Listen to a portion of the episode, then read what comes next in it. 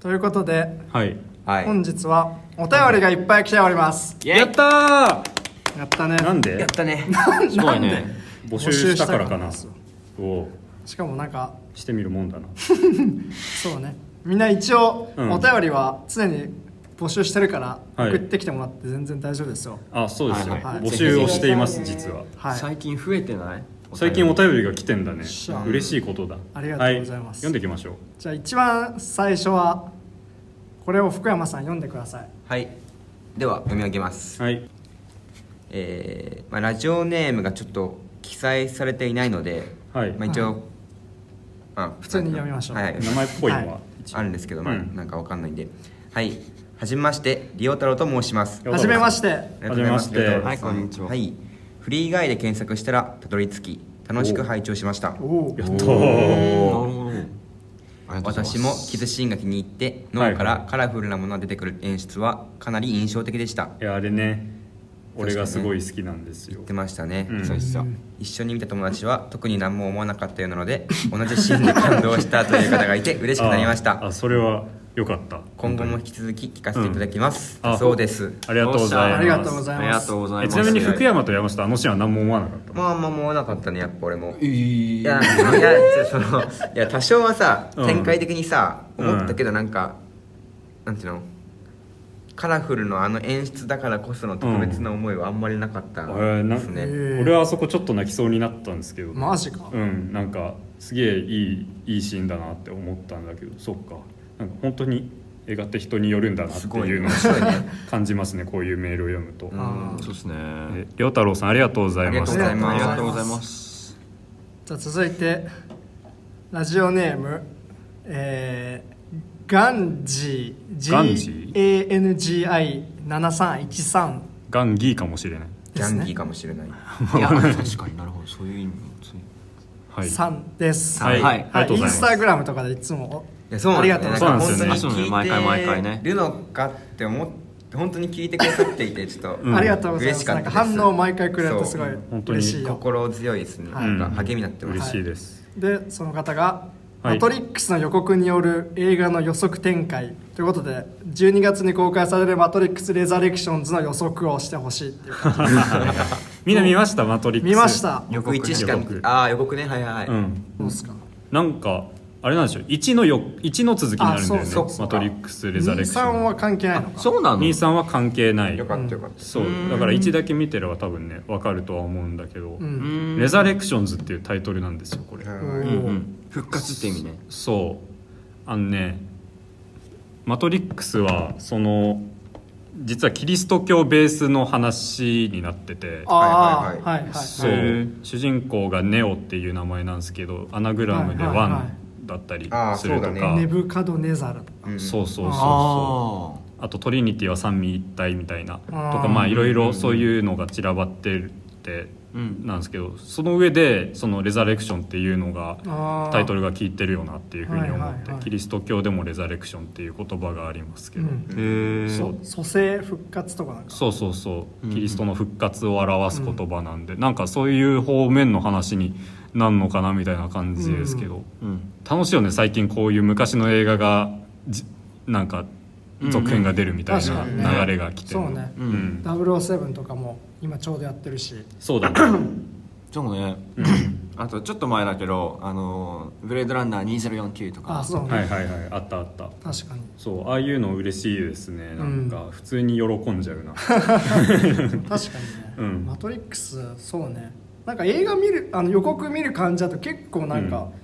割と現実世界の描写がすごい多くて、うん。ね一番最初カウンセリングとかそうそうそうそう、ね。普通の都市の中に突然出現するみたいな、うん。あれも結構面白そうだなってうん、思うし、マトリックスみんな1好き？はい、うん。大好きですね。俺もすげえ好き。うん。あ面白かったもん。うん、で監督も同じ人だよね多分これ。確かなんかああウォシャウスキーそうそう。そうどえっとお姉さんの方だけとかなんかそんな感じだった気がする。そっか。なるほどね。なんか。うーん。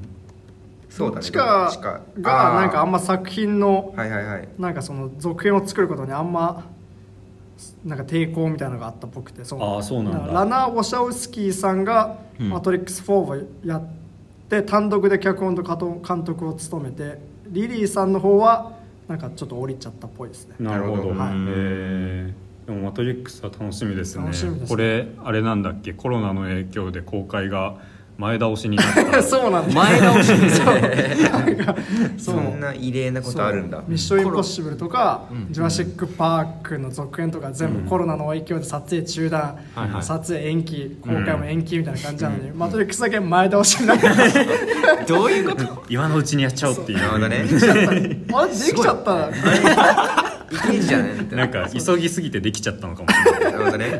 な いコロナ来て。めっちゃ面白いよねこのすげえ好きなんだよこの。因果関係が見えないもんね。マトリックスファンにとってはいいニュースってことね、うん、はい。そうね。そしたらガンジさんありがとうございました。ありがとうございました。はい。予測展開できました今ので。できてる。じゃあお便り3通目えっとカビゴンさんからおおシュシュシュのこの回でもはいはい。いただきました。あ送ってきてくれてシュシュシュの、へーありがとうございます。ありがとうございます。ありがとうございます。じゃあ読みますね。あこれネタバレありますか？ネタバレでもありますね。ある最後のある方ののでシュシュシュの子を見てない人は、まあ、ちょっと飛ばしていネただいて。タバレ嫌な方はちょっと。はい、うんうん。じゃあ読みます。はい。はい、えー先日はシュシュシュの子の回でメールを読んでいただきありがとうございました。ありがとうございました。ありがとうございます。自分が楽しく見た映画を同じように面白かったと言ってくれる方の 面白かったと言ってくれる方たちの話は楽しいものです。うん えーこの作品に限らずフィルマークスあたりの映画表を読んでいると見る側の知識や経験不足理解力や認識不足、えー記憶力の悪さにより作品を楽しめずに間違った認識で不平を述べている不平を並べている人たちが多くて、うん。映画界の足を引っ張っているのはこの方たこの人たちなんだよなと思ってしまったりもします。う んなるほど。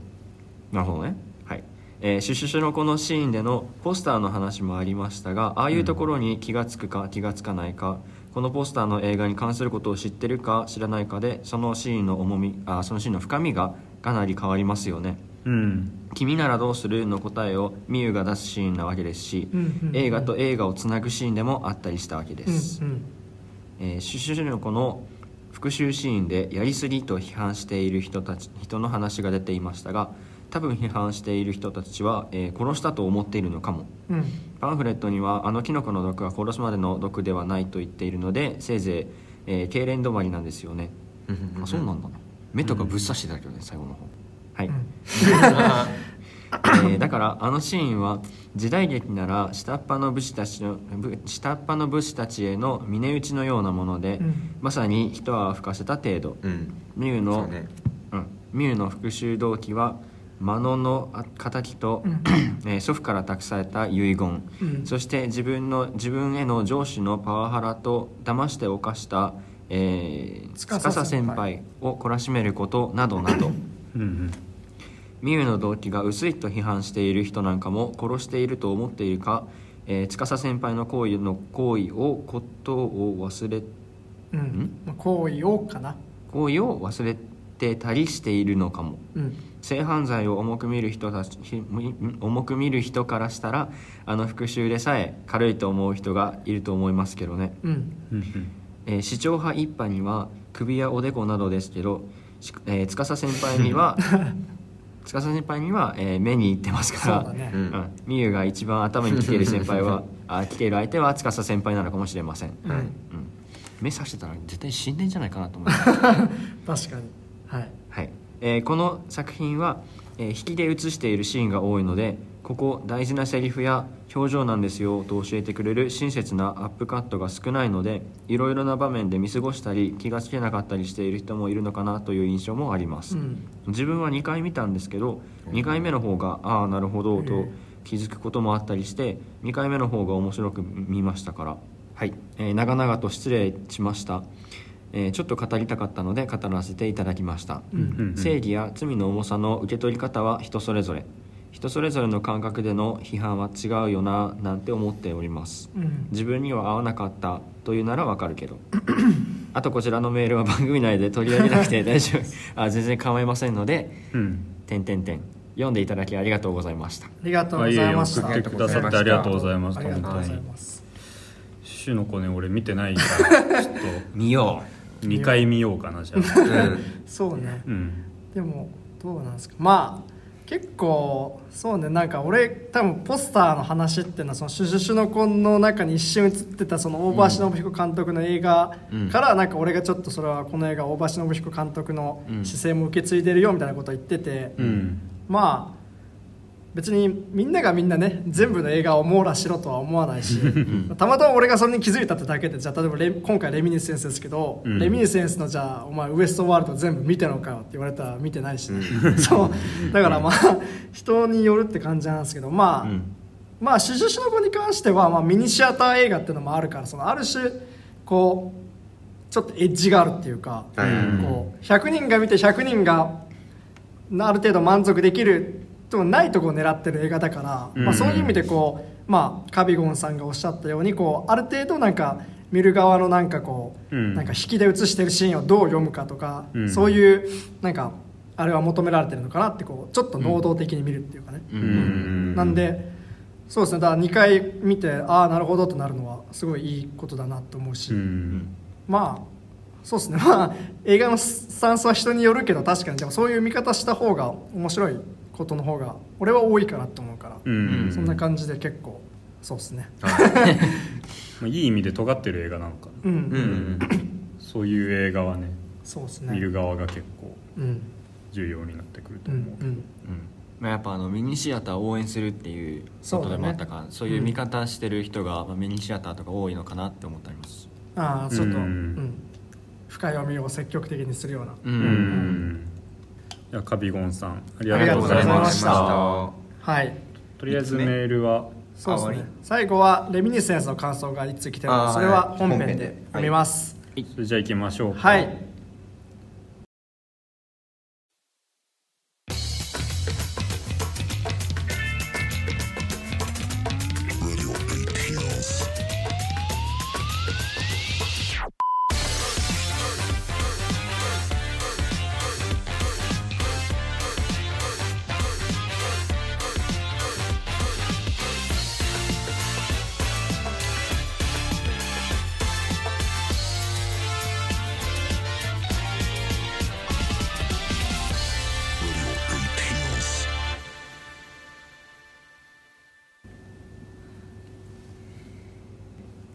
めましてこんにちは。こんにちは。はいこんにちは。この番組は大学生4人が映画について語るラジオです。メンバーは私角田と福山と山下と米山です。お願いしおます。願いします。はい。ではねさっき言いましたけど今回取り上げる作品はレミニセンスです。レミニセンス。はい、はい。では作品紹介お願いします。はい、2021年アメリカ映画多くの都市が水没し荒廃した世界を舞台に人間の記憶に潜入しその記憶を時空間映像として再現するレミニセンス。まあこれが記憶潜入って意味なんですけど、エージェントのニックがメイと名乗る謎の女性と恋に落ちたことを境に複雑な陰謀に巻き込まれていく様を描く SF サスペンス、ニックを演じるのは X メンシリーズなどのヒュー・ジャックマンウルヴァリンですね、はい。メイを演じるレベッカ・ファーガソンはジャックマンとグレイテスト・ショーマンでも共演している、はいはい、監督はドラマ「ウエストワールド」を手掛けたリサ・ジョイ。リサ・ジョイ。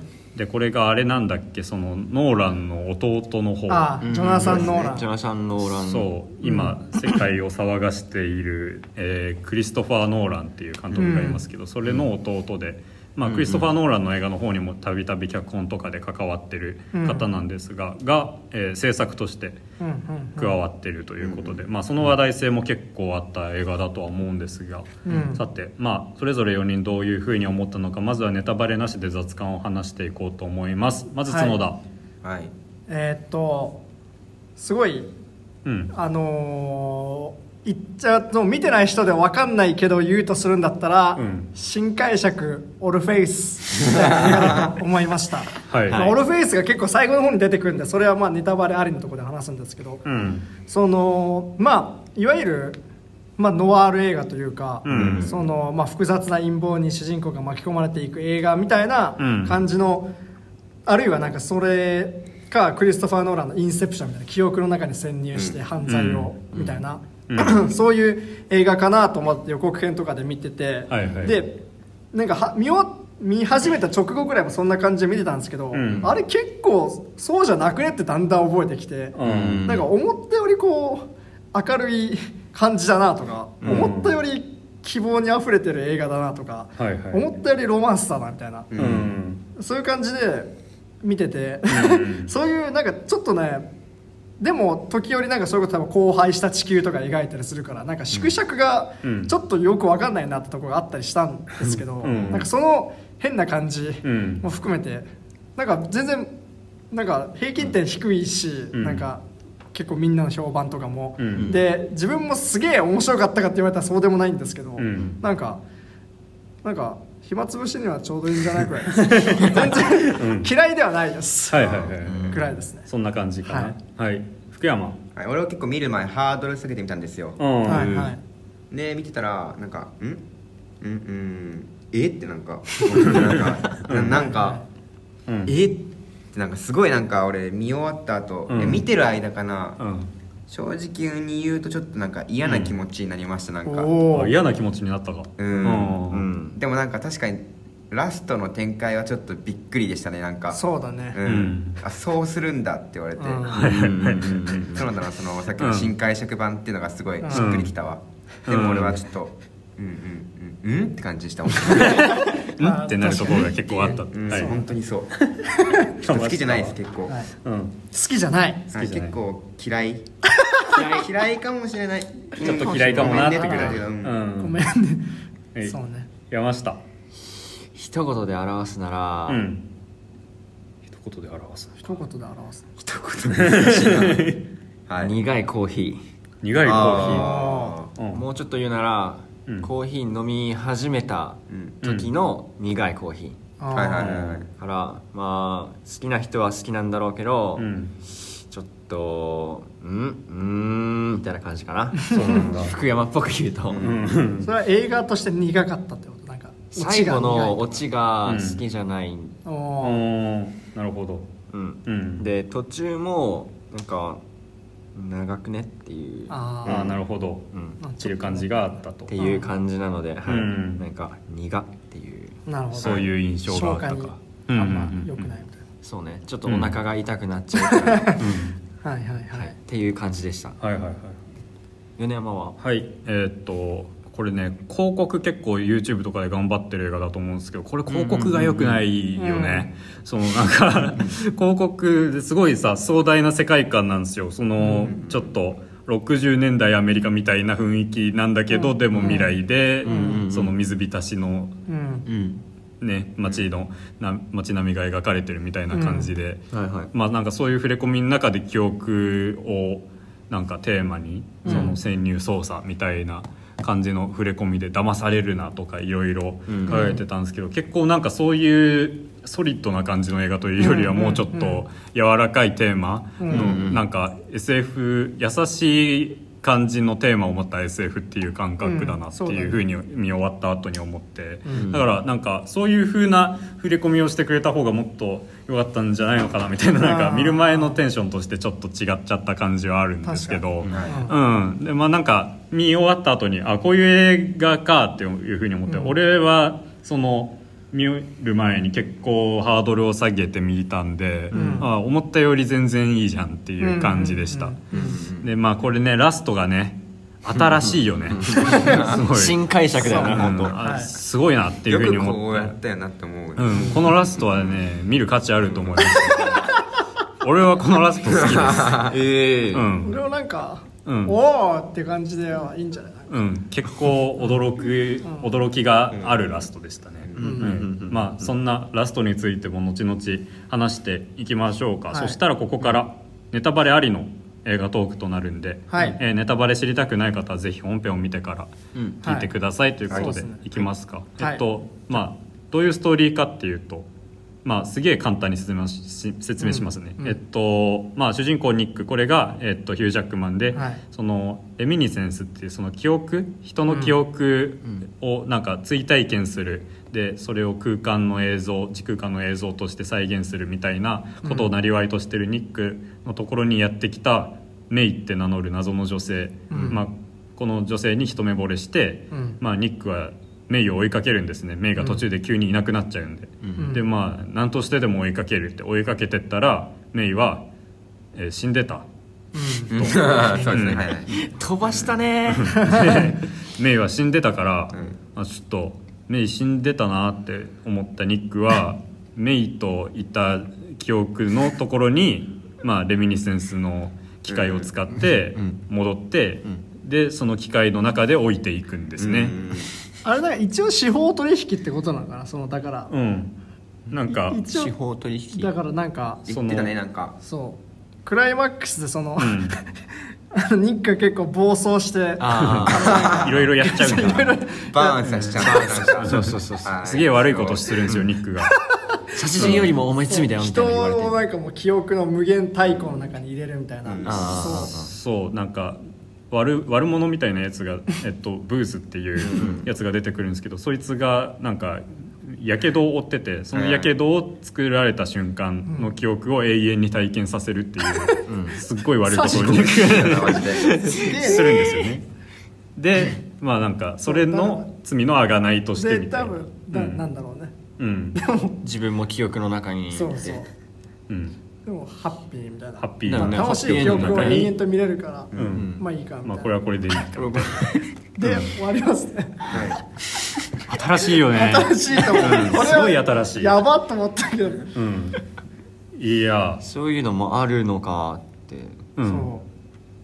そこれえこれで結構嫌い？福山といかは。やいや俺も最初からもう。最初から嫌いだった。うん。って感じだったもん本当に。うこの辺が？どこら辺から？まずじゃあ、うん。じゃあ今回俺あこれお便り紹介しなくて。あそうか。あそうだしないの。お便りお便り紹介してからあお便り読んでから福山の。はい、じゃあレミニセンスの感想お便りサハルさんです。いつもありがとうございます。いつもありがとうございます。ありがとうござい。募集されていたレミニセンスの感想を送らせていただきます、はい。ヒュージャックマンとレベッカ・ファーガソンという組み合わせはもろにグレイテストショーマンを彷彿とさせ、鑑賞中は屋上のシーツが干されてるシーンでもしかして歌うのかな？と期待しましたが そそんなことはなく、ないでしょうね、SF 寄りのファム・ファタール映画な印象でした、うんうん。そうだね海面上昇で沈みゆく都市をビジュアルでシンプルに表しているので舞台設定も分かりやすい印象でしたし、うん。終盤のブースの記憶を通してのメイからのメッセージのシーンは不意にうるっとしてしまいました。絶対これやりたかったべ監督の人これ確かにこれをすごい思いついてやったんじゃないかって思ってるあそこがよやりたかったそう不満点を挙げるとオチが主人公が報われて終わるという印象だったので、うん。普通に答えが出ちゃったなあ綺麗でいいんだけどとやや煮え切らない感がしました、はいはいはい。うんうんあと劇中でヒュージャックマンが水に入った浴槽に使ったり、うん。青筋立てて怒鳴ったりタンクトップまたは上裸でうろうろされると、ローガンかっこウルバリにしか見えねえよ。今後ヒュージャックマンに水濡れとタンクトップ上裸は禁止してくれ。ということです。確かに、はいはい確かに。しなんだっけ、うん。そうだよね。まあぽかった水な槽もそうだし、うん。うん X メンでもヒゼロュージャックマンに関しては俺全部の作品に対して思うわ。何やっててもヒュージャックマンに見えるっていうか。そうなんだよね。そう、ね。で特にこの作品に関してはヒュージャックマンちょっとうん。あの言っちゃえばなんかハマってなさすぎてなかった、そうなんだよね。ヒュージャックマンじゃない気がするんだよなそう俺なんだはよね絶対違うと思うんだよなヒュージャックマンの形をしながらもなんかやってることは別人なんだよね。そうなんかこうこういうふうにやるんだったらヒュージャックマンじゃない方がいいよっていうふうに思うというか、そう。おかしいよな。なんか、うん。ヒュージャックマンって基本なんか善性が強すぎるっていうかそうそうそうそうグッグッド性が強いっていうか、うん。まあ、体つきもそうだしなんか顔が多分全然暗くならないんだよねなんか,、うん。うん。なんか真剣な表情しててもなんかこう正義に向かって走ってる感があるから、深刻すぎるというかね顔が、うんうん。そうだからなんかこれなんかその一応陰謀その最初は、うん。そのメイっていう謎の女に深入りしていって、うん。でしかもその女はどうやらギャングと絡んでたり役付けだったりして、でしかも自分のこと騙してるっぽいみたいな。つまりこううん。やばい女にこうどんどんこううん惹かれていくっていう筋書きじゃないですか、まあ、それが最終的にはこう覆されるんだけど、うん。でもそのやばいものに惹かれてやばいよっていう感じん。にあんま見えないっていうか、うん。割と普通に好きな人を追いかけて なんか頑張りましたみたいな、うん。うん。そうなんか演出がそうなんだよそう。ねこいつを俯瞰しないというか、うやばい側の視点で撮られてるんだよやばいねこの映画マジでこれ。うん。主人公がやばいやつなんだけどやばいやつとして撮られてないっていうのがあって。うん。うん。そうね。そう。確かに。そそれをヒュージャックマンがやってるっていうのかな。そううん。そうなんだよね。うん。なんかアクションシーンとかもさまああの水槽の下りとかはちょっと新しいなって思ったけど、うん。あのあのギャングにこう水槽にこう拷問みたいな感じでこう水、ああはいはい。ちなみにあそこなんかまあ水槽で溺死はいいとしてさ、うん。魚はあれは何なの？なんかさ魚そう。魚見てなんかそうなんかあれは例えば例えばロブスターとかで魚に食われる、あそれはなんか新しいなって思うじゃないですか、うん。ロブスターにつままれる。でもなんか、あれなんなんかうなぎみたいな。ピラピラにはピラいやそうそうピラととかするかと思ったらなんか長めの動物そう。魚だって長めの魚うなぎみたいな。たまにほっぺを乳くるみたいな。そ んな危機的状況でさなんかさでもなんかいちいちさ来るたびにうわっう。わってやんだからいやさ。一応あいつは溺死させたわけでしょ。うんなるほど。あれわかんない。あれはあの電球なぎとかそういうわけじゃなかった。じゃないと思ったのあれは。できないやったら入った時点でやばいもんね。たただの魚。そう。にうわうわってなってたそうそう。そうでも実際実際想像してみやされたら嫌だから。それは嫌だけどあでそれも嫌だな。うなぎがうおって汚いとかん。かそういう感じ。なんか生理的に嫌なんじゃない？あ確かになんか嫌かもしれない。俺もやられたら。じゃああれ避けてたらうわ汚ねって感じで避けてたのかな。ぶつかってくるじゃんみたいな。そう。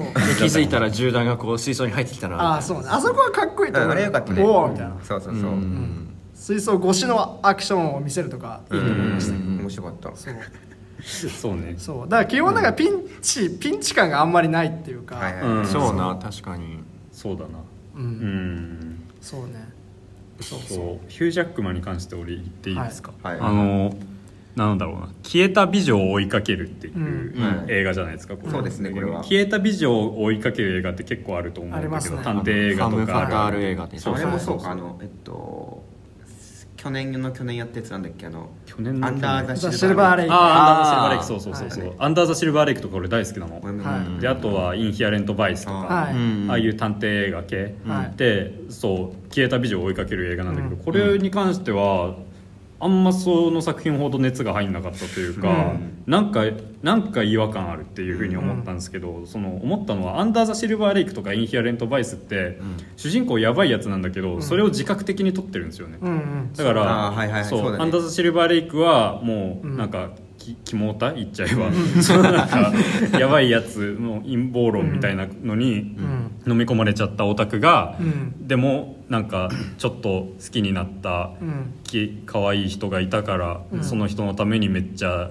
いろいろ探すっていううん。ような映画になってて、うん。インヒアレント・バイスも、まあ、なんか昔元カノが家に押しかけてきて、うん。でなんか元カノは今の男になんか結構危ない目に遭わされてるっぽいけど、うん。でも可愛いからっていう感じで助けてあげるみたいな、せテーマ設定になってて。でどっちも主演が結構ひょうひょうとしたうん。捉え方をしてるからいいんだけど、ヒュージャックマン今作のヒュージャックマンに関してはなんかもう自分が正しいと思ってるんですよ。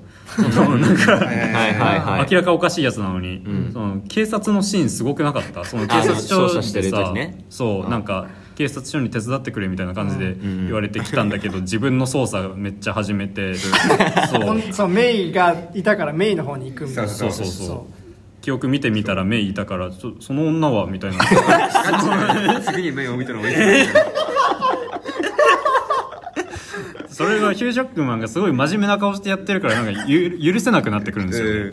うん。そうなんだよな。しかもそれなんかさ、メイに取りつかれても冷静な判断ができないやばいやつとかって分かるんだけど、うんなんかその刑事がん。なんかその、ちょっとお前メイやめろっつってそのん。麻薬のやつ、そんなことばっかやって。そうそう。うん。なんかその犯罪者にその麻薬捜査の話を聞いたらなんかその、なんか急にこう質問が前後しちゃったからなんかこう脳がバグを起こしてうん。なんかちょっと危険な状態になるんですよね、うん。はいはい。なのでしたらヒュージャックマンはほらやっぱお前はダメなんだよな国葬縁でさこっちなんか俺みたいなベテランじゃダメなんだよみたいなさ。それなんか完全にこうもうなんかこの場合は刑事の方が未熟でダメなやつみたいな感じで。俺見たことかみたいな顔するんですよね、あれマジかと思って。うん、やばいんだよなこのニック。うん。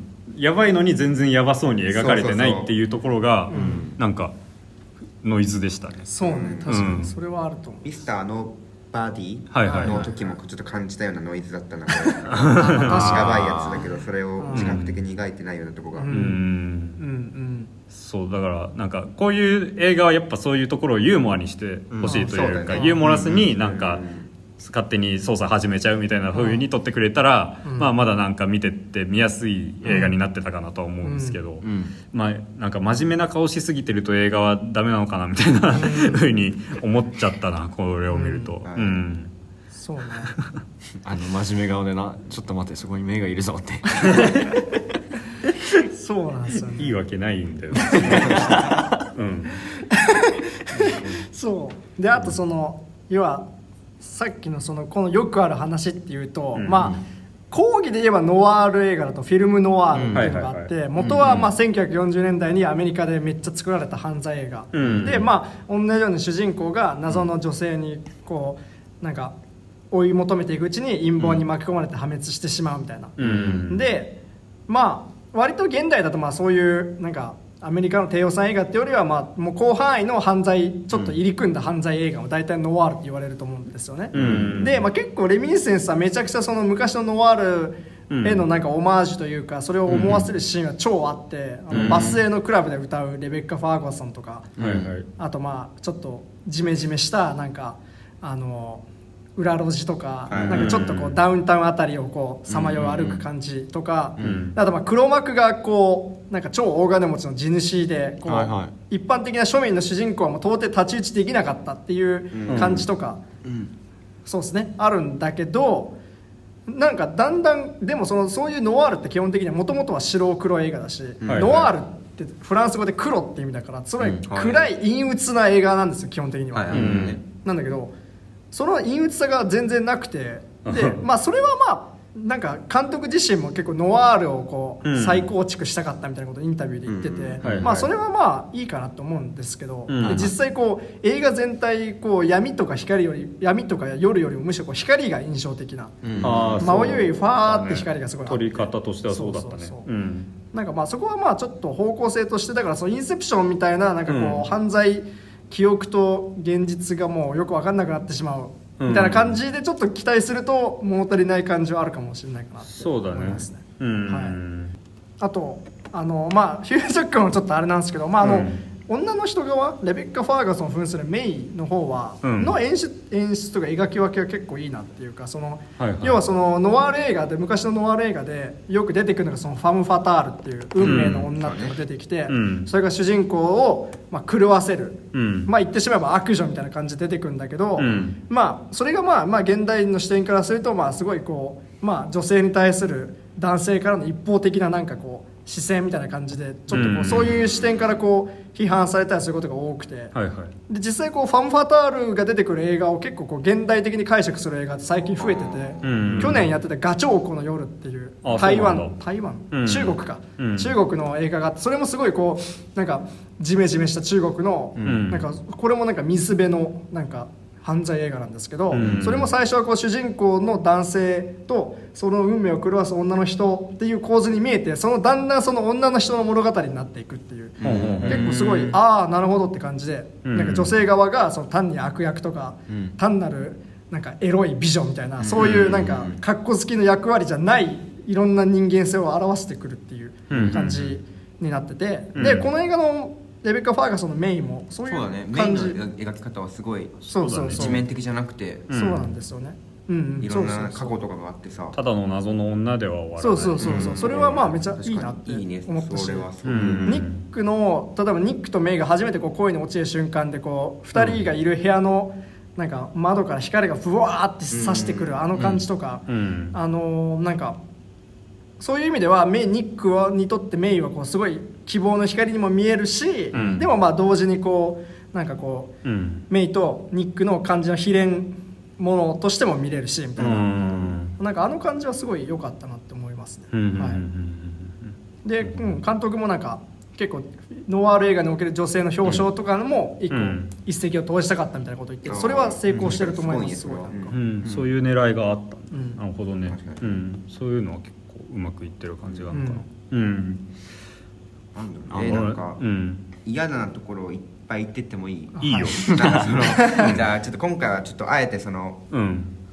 ちょっとそこを押し出していってみますね、はい。はい。まずねモノローグがすごい多いんですよこの映画。多かったね。うん。もう最初からなんかこの街は絶望に覆われているみたいなさなんかなんていうのなんかうん。記憶とは。そうそうそう,、みたいな。そう俺らバックグラウンド知らないじゃん。あんまそのこのうん舞台の、うん。はいはい。なのにいきなりなんかその、うん。登場人物がなんかもう俺らは終わってるみたいなさ 観客を置いてきぼりにする感じのモノローグの仕方。ああああなるほど。すごいシリアスな感じにしてるなと思って、うん。あいちいち全部がシリアスなんだよねそのうん。はいはい。で背景にかかってる音楽もうん。ずっとなんかシリアスなのよ、ラミン・ジャバディ。ラミン・ジャバディさんが今回の音楽制作らしくて、この人はいそのジャバディ。なんだっけウエストワールドの時も、うん。うん。ああ手がけて。サチョイとタック君だし、うんうん。他にもアイアンマンとか、あとなんだっけあのアイアンマンか。ゲームオブスローンズとか、あそうだね。うん。まあ、いろんな有名なすごい有名ないろんな音楽を制作してるらしいんですけど、あんなトーンの音楽って感じかじゃなのかな？あアイアンマンもあんな感じの音楽じゃなくてでも今回なんかちょっとすごいオーケストラってよりはなんかちょっとなんていうんですかデジロックみたいな感じじゃなかった？そうでもない？なんかどんなんだったなんかオープニングオーケストラではなかった確かにねなんかちょっとこう、雰囲気は。そうそうそう。モダンな感じとかちょっと音楽用語の知識がないのでなんて言ってるか分かんないですけど、うん。なんかもうかかっこいいんじゃねみたいな感じ、うん。かっこいいんだけども、うん。なんかかっこつけって感じじゃない。らそのいいんだけど使い方がなって思っちゃってすごくうんそうん。のそのまだ展開的には悪い方向に向かってないのになんかすぐそれを流しちゃう感とかがすっごい良くて、うん。てか俺の印象的には8割以上ずっとそういう音楽がかかってきてマジマジこの映画、うん。はいはい。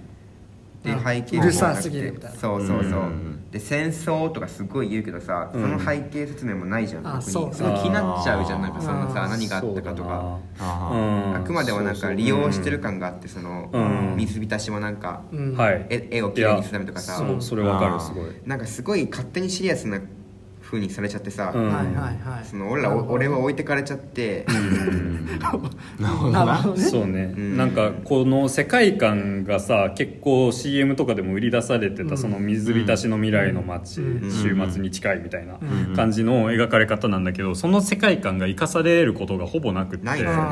そのシーン的にかっこいいとか、うん。その絵的になんかこの世界かっこいいとか、うん。歩いてみたいみたいな風に思うことはあったとしても、うん。そのストーリーの中にその世界観なが関わってくることっていうのがすごい少ない。うんですよね。だからその世界観が壮大なんだけど起きてる出来事がいちいちそのしょぼくって、うん。別にこれ現代でもいいじゃんっていうふうに思っちゃうというか、だからそのレミニセンスの機械に関してはまあ未来じゃないとうん。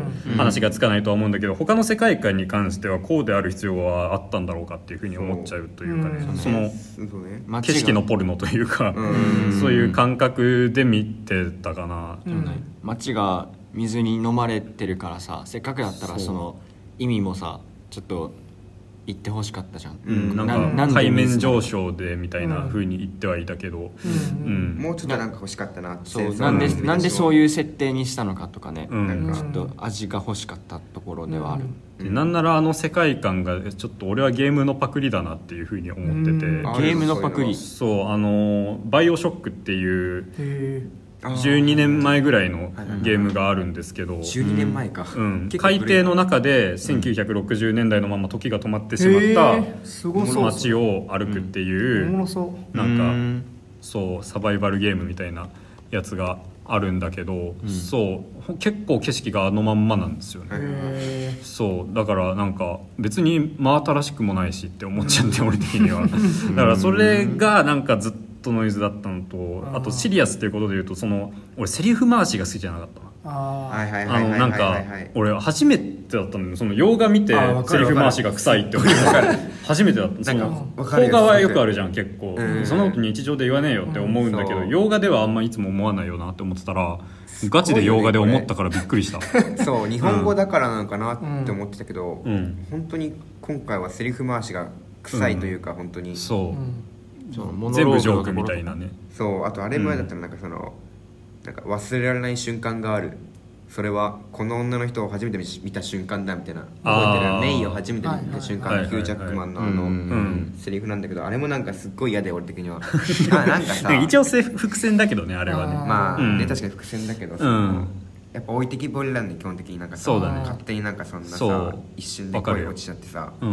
んなんかなんかそのセリフ回しもなんかちょっとううんんなんだよみたいな感じ言葉で説明しちゃってるというかね。そう全部言葉で言っちゃってるんだそうだから一目惚れとかはなんか結構やる映画あるけどそれはシーンカットだけで見せてほしいというか一目惚れしたんだなっていうのは分かるようにしちゃってほしいと思うしだからその言葉で言っちゃうとそのなんだろうな。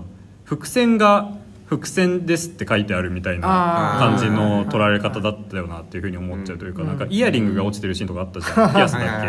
あれとかなんかそんなわけないっていうふうに思ってなんか謎が残ったままうん。映画が続いていて最後実はこうでしたみたいなふうに言われるけどなんかああやっぱりみたいなふうになっちゃうから。確かそうだよねなんかあの、2回目のトントンでさ、うん。もう閉まってるよみたいなのなかったそのあああれもなんとなく予想つくじゃん。そうね。なんか、うん 全部予想がつく展開っていうかすごく。あそうね。伏線の顔をした伏線が結構多かったうんっていうのがね。そうなん。だようんな確かに本当にな。そうですね。うん。なんか水に関してはなんかこの町はもう水に沈むからみたいなことをああ言ってた。言うっけ。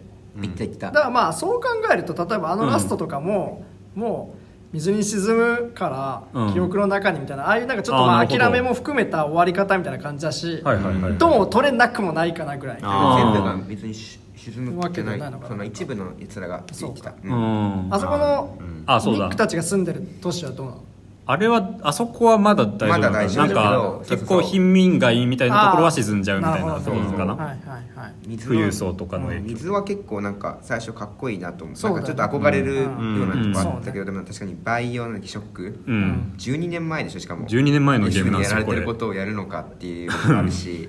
うん。アクションでもあったっけな。C っていうならあれかあのブース対うん。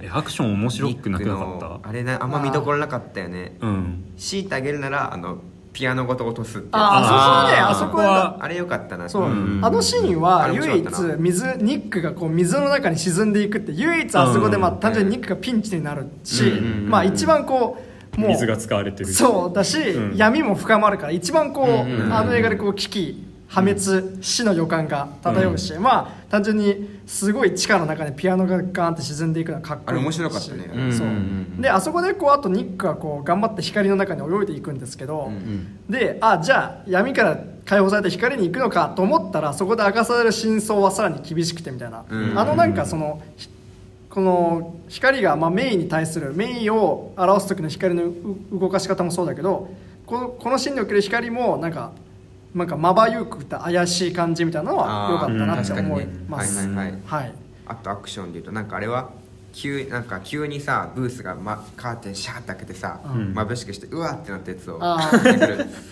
その2個でした、俺がちょっといいなからくり的な部分、まあね。そうそうだそれだけアクションはやっぱねストーリーがないといけないんですよそのアクションの中に何かからくりであるとか、うん。そうそういうのがないとね。そうね。ん。殴って蹴って殴られましたみたいなうんのを5分とかやられてると、うん。なんだろうって思うなんか、でも確かにそのなんかシリアス感みたいなものが、うん。そのメイとニックの話を、うん。なんかはあ作り手としてもこうノワール的ななんかこう陰鬱さでは描かないとしてる狙いは分かるんだけど、うん。それ以外の設定は確かにその例えばさディストピアじゃないですか言うたら、そうですもね水に沈んで荒廃してて、うん。なんか貧民街はもう結構大変なことになってて、うんでなんか暴動とかがあちこち起こってるみたいな、うん。でもなんかさそのあもうこの世界終わってるな感あんまないじゃん全然なかったね。まだみんな生きていってる感はあって。そうそう全部ヒュー・ジャックマンのそのもなんだっけ、うんそのモノローグ、うん。うんでそれを言ってるだけでああそうだね。確かに、まあなんか、うんなうん。まあ全然ディスト確かにな荒廃した感じはなくてなんかそれでこうで画面全体もそんなに暗くないから、うん。そのメインとかの監視の画面の使い方は面白いんだけど、うん。ディストピアを語るときにこんな明るいとなみたいな感じで、うん。うんちょっとしんどいなみたいな、うん。まあでも俺的にはこうああもう救いようのない世界になってんなっていうのはあったのあ感覚としてはそうだった。うん。うん。あの全部ナレーションで説明はされてたけど、うん。あの昼間はもう外に出れないからああ暑くてみたいいなこと言ってた。そう人間の生活様式も変わって、うん。はいはい。で海に沈んだ都市もいっぱいあって、うん。でなんだっけ移動手段もさ車とか使えないわけじゃん、うん。うん。全部船じゃん、うん。うん基本船だそうだね、ううん。んだから自分で船とか持ってないとさもう全部タクシーとかにさ頼るから、うん。まあ、ちょっと移動も困難になってるみたいな、うん。なんかまああのーいろいろと見れたからさ、うん。わこの世界終わってんなってああなるほどうんね。とは思った、うん。なんか終わってんのは分かるんだけどもなんかなんていうの気持ちとしてさ、うん。まあそこまで来なかった。ならないんでねそのそうね理解しかできない。終わってる意味がない。感じがあった。しう。んそうね。うん。まあそれって難しいんだけどね。もうちょっとうまくやるとしたらなんかこれ社会構造がさ、うん。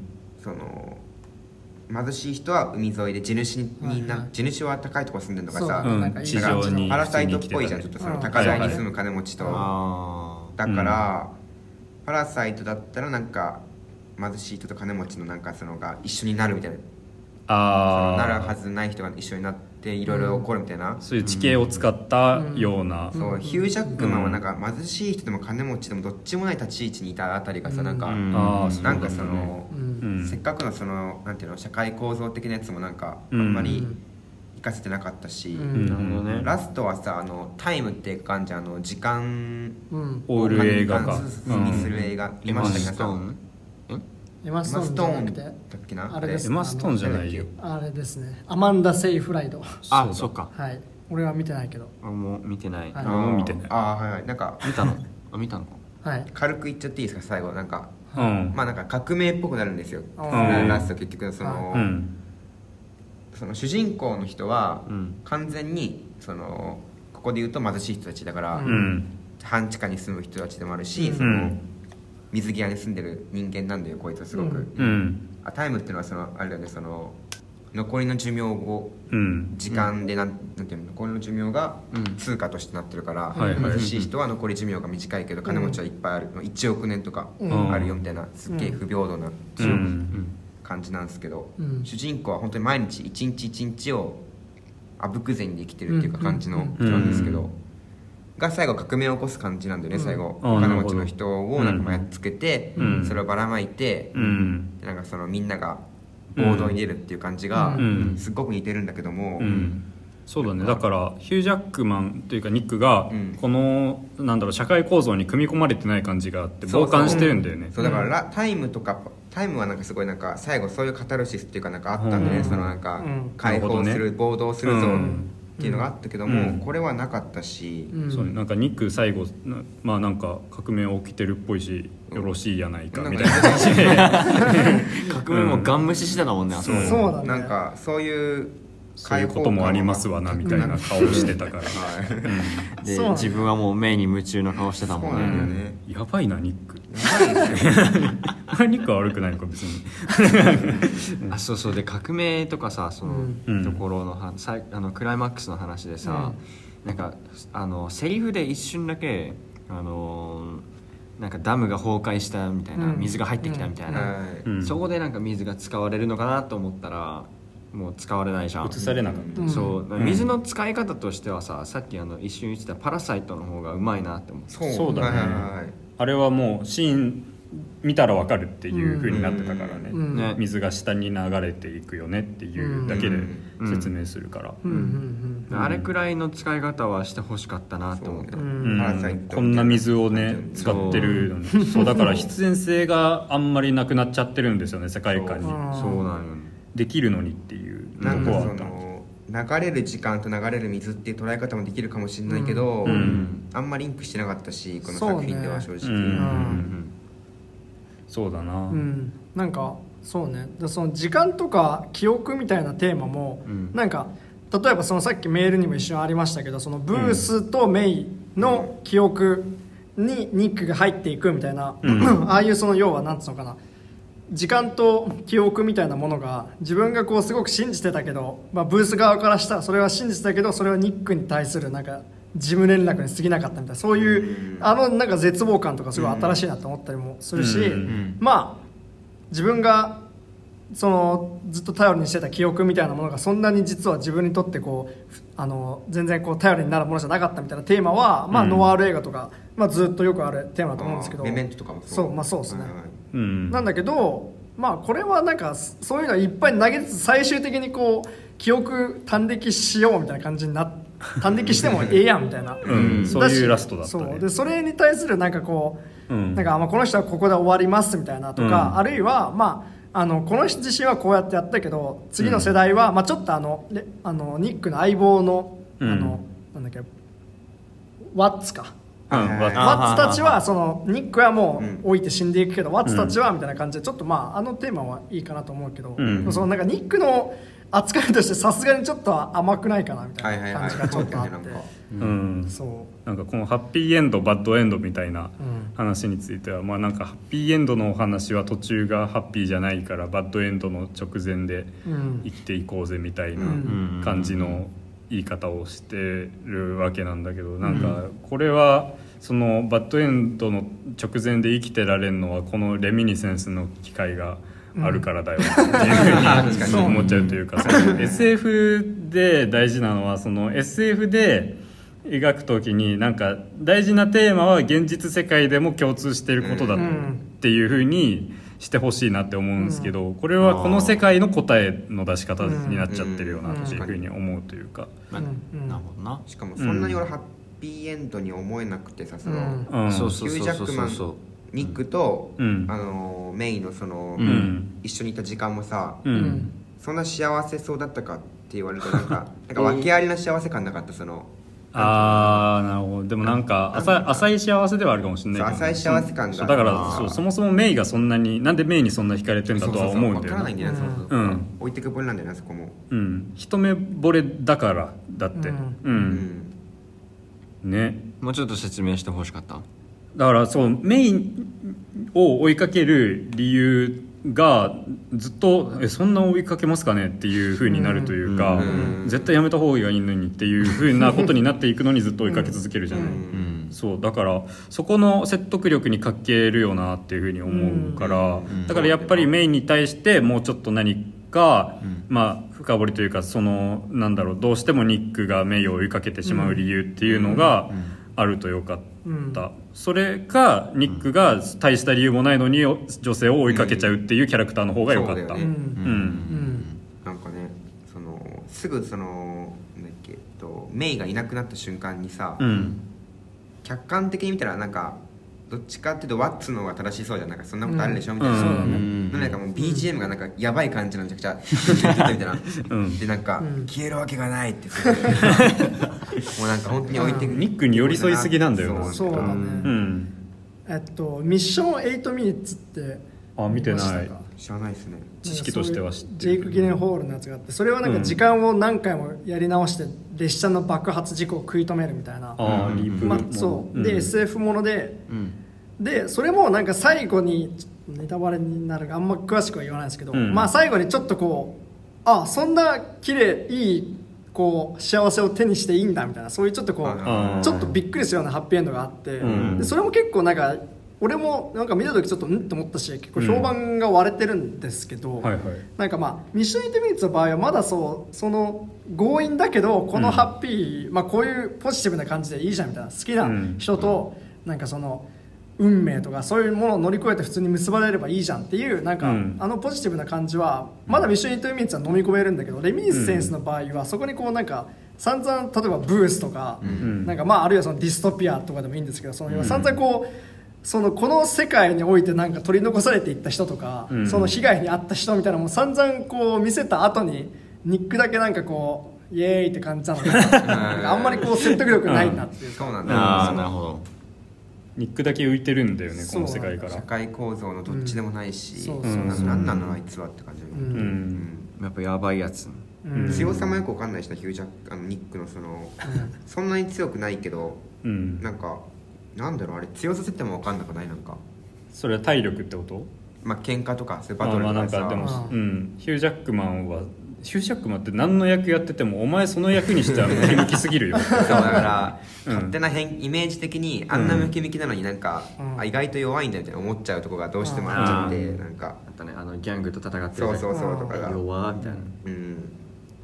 でもあれじゃんでもさローガンとかってさうんその追いぼれてもダメになったヒュージャックマンはめちゃくちゃ良かったじゃないですか。すごい良かったね。だからまあだしまああそあれでそのなんか見せるそのもう暴力にもうまみれて疲れ果てた人間みたいなの良かったから、うん。まあ演出なりうん演出なんじゃないと思うけど。確かに。やっぱ見見せせ方ヒュージャックマンの見せ方そうまい使い方っていうのは。確かに。な、うん。あるんだろう戦争を経験して結構精神疲弊してるはずなんだけどなんか、うん。ピンピンしてんじゃん。そう。全然そう見えなくて。そうそういう人がもう辛いけど、なんか好きな人を見つけたそのために、ん。でそこの幸せを手に入れる、うん。ポジティブじゃんっていう飲み込めにはちょっとできないっていうかなんかヒュージャックマンはそれにはちょっとこう、なんか元から大体 OK そうみたいな、うんわかるわかる。うん。まあな。う、うん。んなんか見せ方の問題がすごいでかかったんだろうなと思う、うん。となんかヒュージャックマンがすっげえなんかなんで情緒がさううん。んなんか結構顔歪めたりするのよ するね。はい。なんかふざけんなみたいな感じの顔するんだけどさ、うん。それもなんかちょっと演技めいってるっていうかそのあそんななんかなっていうのが、許せないっていう。そうそう顔すごいするんだけど、うん。しょっちゅう。ん。全部顔芸？うなんかねうん。主人公キャラじゃないのに主人公柄な顔をするというかね、うん。うん。主人公顔じゃないですか。ああいうはいはいはい。許せない時に顔を歪めるみたいな、うん。はいはいはいはいはい、うん。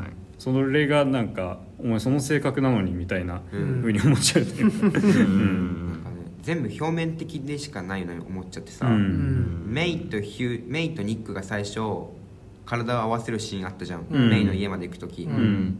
でなんかメイがちょっとひあのニックの見えないところでなんか北総 M 演出だったの覚えてる、はいはい。なんかあれもなんかちょっとわざとらしいというか、なんかあうーんって思っちゃって。まあでもあれはあのファム・ファタール的な感じでよかったんじゃない？そっか。男を魅了もうするちょっとなんかさ、うん。うまい見せ方なかったかなって思っちゃって。うん思いましたね本当。なるほど。うん。なるほどな、うん。ちょっとあのす結構飛ぶけど最後の話していいですか？あうん。ーああのエンディングじゃエンディングっていうか終わり方がうんあんまり好きになれなくて、うんあのニックがさ最後結局あの自分のうん。あの記憶うん。にもう溺れて、うん。そのまま死ぬっていう感じだったじゃん、うんそれその決断がちょっと俺好きじゃなくて、はいはいはい。はいあのなんつうのかな。なんだろう。あの記憶自分の記憶自分の過去にさ、こううん。あの縛られるってことじゃん、ううん。んそういうのに支配されうん。るっていうことじゃん、うん。だからなんかあのーなんか自分が自分に負けるっていうかう、ん。うんもうちょっと頑張れよって思いましたね。あの、ずっと引きずってるというかなんていうか前を向いてないみたいな。そうそうそうそうそうそうそう、あのまあニック的にはもうあの過去に縛られてもよくねってうんいう、うん。まあそういう新しいエンディングの解釈はまあまああの興味深いっていうか面白い見方だと思うんだけど、うん。なんか個人的には好きにはなれないなっていう、ううん。んやっぱこう、まあね。こいこいつも救いよう本当救いようのないバカだなってうん。思っちゃって、うん。うんでもうんそうだな。この記憶にしがみつくしがみつかないに関してはそのどういうふうに描きたかったのかなっていうふうに思うよね、そのそれも良しとしてるのかそなんうん。か俺が思ったのは、うん。本当にもう絶望しかない。もうなんか全てがうし、全て失ってしまった、うん。うん。あーってなってもそのそこに行くしかないっていう風なうん。一種のなんていうのかな、そういうなんていうの人生に対するなんか、うん。啓蒙的なやつとかそういうのをうん。一切超えたなんていうの、はいはい。結末にうん。うんするんだったらわかるじゃん。なんかその、うん。うん。そういう展一種の一個の展開として、うん。うん。うんでもないからさなんか、うん。そんなに絶望とは思えないじゃんなんか。だね。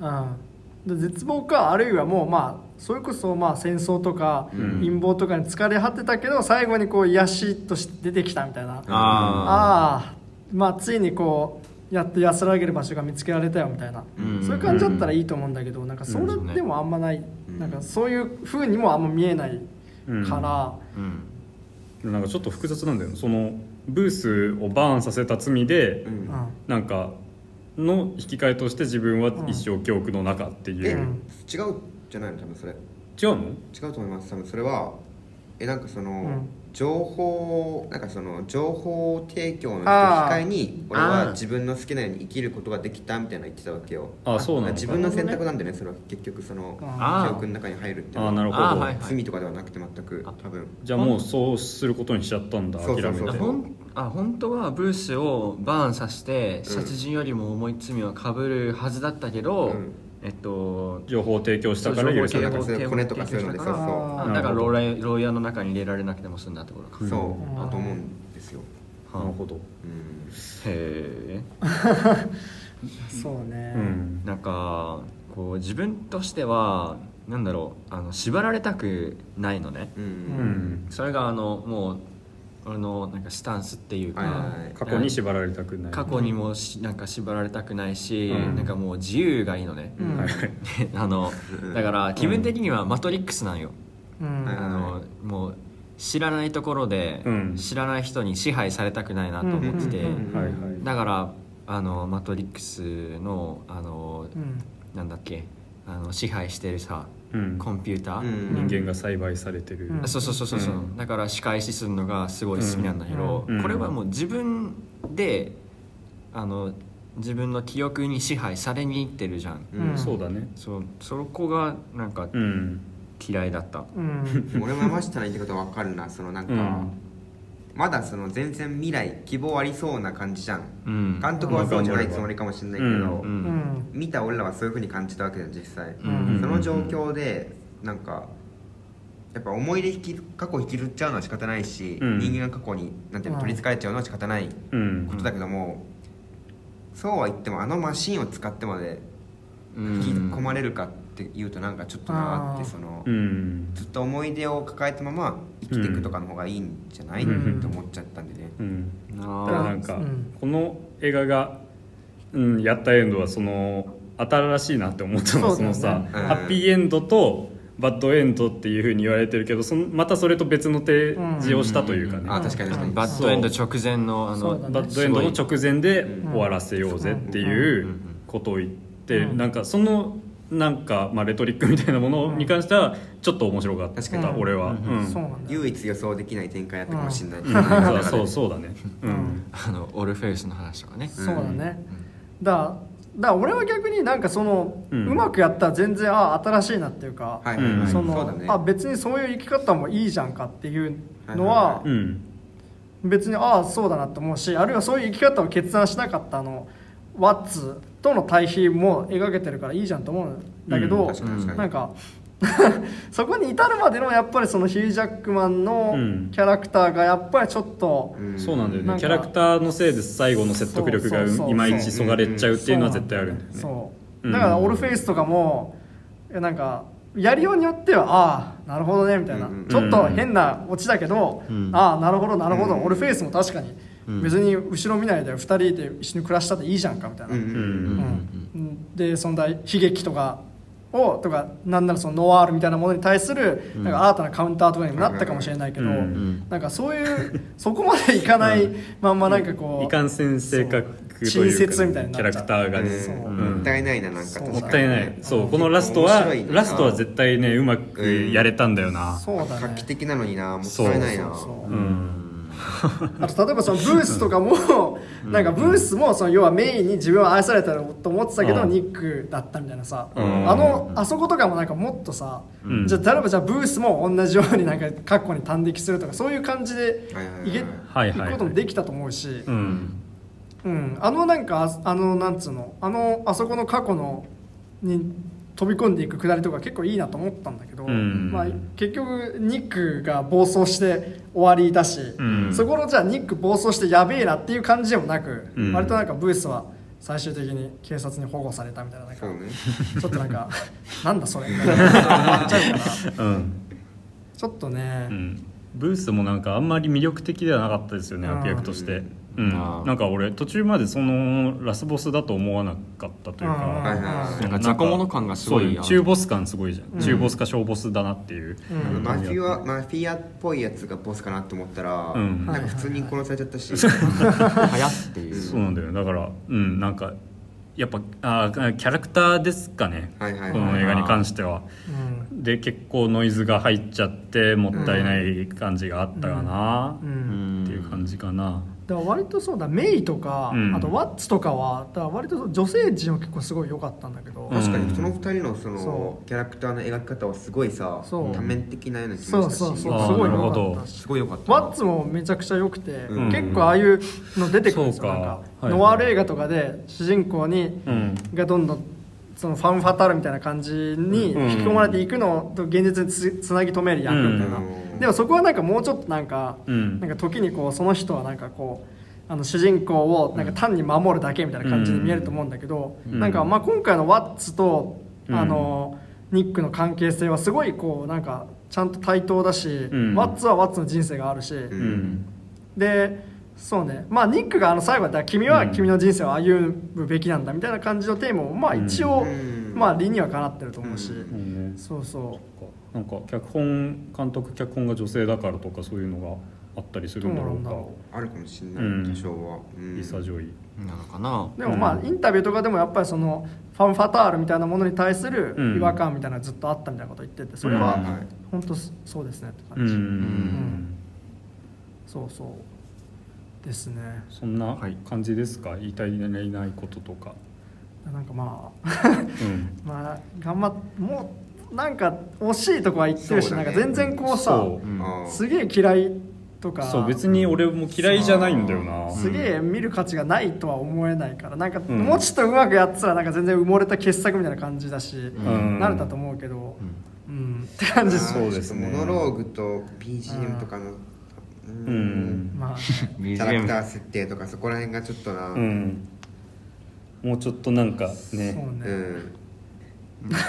もし頑張れよっていう。いい感じに作り直したいな。こ れ俺がいい感じにそうね。作り直したい。コメディタッチに。そうですね。うん。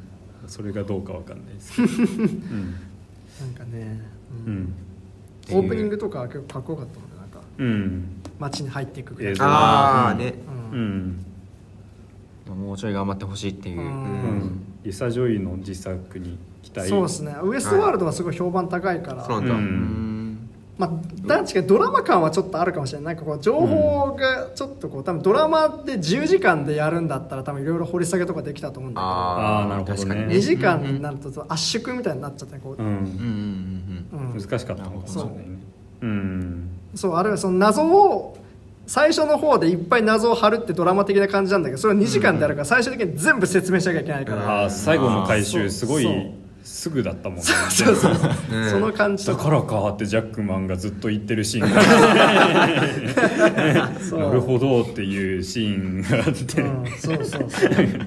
で結局セリフとかになっちゃうみたいな、うん。もう話の展開はね良かったしね。そうなんそう、うん。そういうことかもしれない。ドラマうんそうっすね。ね。撮り方の問題だから結構複雑なことをやってはいるのにっていううん。ことがあってね、うん。はい。普段見てる映画の質高いです 多分すごいことをやってるんですよ、うん、うん、これは、そうですね。うん、次回作に期待ということで、ん。まあ、はい。それ工業的にアメリカでも失敗しちゃったみたいなちょ次どうなるか分かんないですけどまあ、うん、ま頑張れっていう。あもう1作、頑張ってほしいで2すね。作ぐらい、ううん。ん。いけるでしょ。はい。はい。そんな感じでいいですか？はい。ありがとうございました。ありがとうございました。そしたら、え次回っと次回扱う作品を決めるために、うん。そのいつもルーレットを回してるんですが、はい。今回はちょっと話し合いますか？話し合いますか、うん。何や何みたい？デューン。デューンは15日公開。今日は2日？うん。15日公開だと、まあ、デューンは絶対扱うけどもう一個挟めるな一個もう一個挟める、うん。もう一個挟もう。ちゃんとしたら空白。ああ空白結構気になってる俺空白でもいいんじゃないでしょうか。空白ど俺はうですか？空白でもいいと思う。空白でいいと思います。吉田圭佑、うん。三角とか。ヒメアノールとか。おおうん。空白見たいね。007は？うん。あ俺007でも007何も言えはでもないと思う俺。間に合わない可能性があるから、ううんん、だからあれだなまああそれは人数少なめでやってもいいかなぐらいで、うん、じゃあ空白？空白？をみんな見ましょうか。はい。空白をみんな見て結構話題にな007ってるは言うし。しね、うん。うんでその後デューン多分やると思います。デューンは皆さんちゃんと見てください。ちょっとリンチもデューンで跳ねましょう。我リン々チの銃もデュ見ましょうーンで。伸ばしたいね原作も読んだっけ？原作。福山はデューンの原作を全部読む。何巻だっけあれ？なんかもあります。10巻くらいあるんだっけ？うん。20巻くらいあるんだっけ？そんぐらい。俺はホドロフスキーの映画を全部見る。も見てデューニも見て。はい。頑張りましょう。そんな感じです。はい。頑張りましょうじゃあ次回は空白です。はい。はい、空白です、したら、えっと、エンディングです。お願いします。それではエンディングです。はい。この番組ではリスナーの皆さんからのお便りを募集しております。映画の感想や番組を聞いて思ったことなど何でも構わないのでぜひ送ってきてください、はい。メールアドレスは radio18.film.gmail.com となっております。18は数字です。18はい。はい、また「アットマークラジオ18という名前の番組のツイッターアカウントにはダイレクトメッセージや、えー番組専用の Google アンケートフォームのリンクが用意されています。ですので、えーそちらからおく、えーお便りを送ってきたら来ていただいても結構です皆さんからのメ,、えーメールお待ちしております。しております。お待ちしてます。ハッシュタグあごめんなさい。はい、ありがとうございます、はい。い、つもね皆さんね。メール。あありがとうございます。本当にはい。4通も送ってすごいねね今回4嬉しいです。通ね。この前3通通ってきてるしそうですね。毎回送ってくださって大丈夫です、はいしない。でください。はい。ハッシュタグラジオ18でツイートしていただけると公式アカウントがリツイートしますのでぜひ活用してください、はい。はい。えっとあと「アットマークラジオ18というインスタグラムやではあのサムネイルを公開しております、はい。うん。ですのでねぜひチェックお願いします、はい。うん。次回取り上げる映画は空白です。空白、この作品の感想をお待ちしております。お待ちしてます。ということでここまでのお相手は私角田と福山と山下と米山でした。また次回。次回。バイバーイ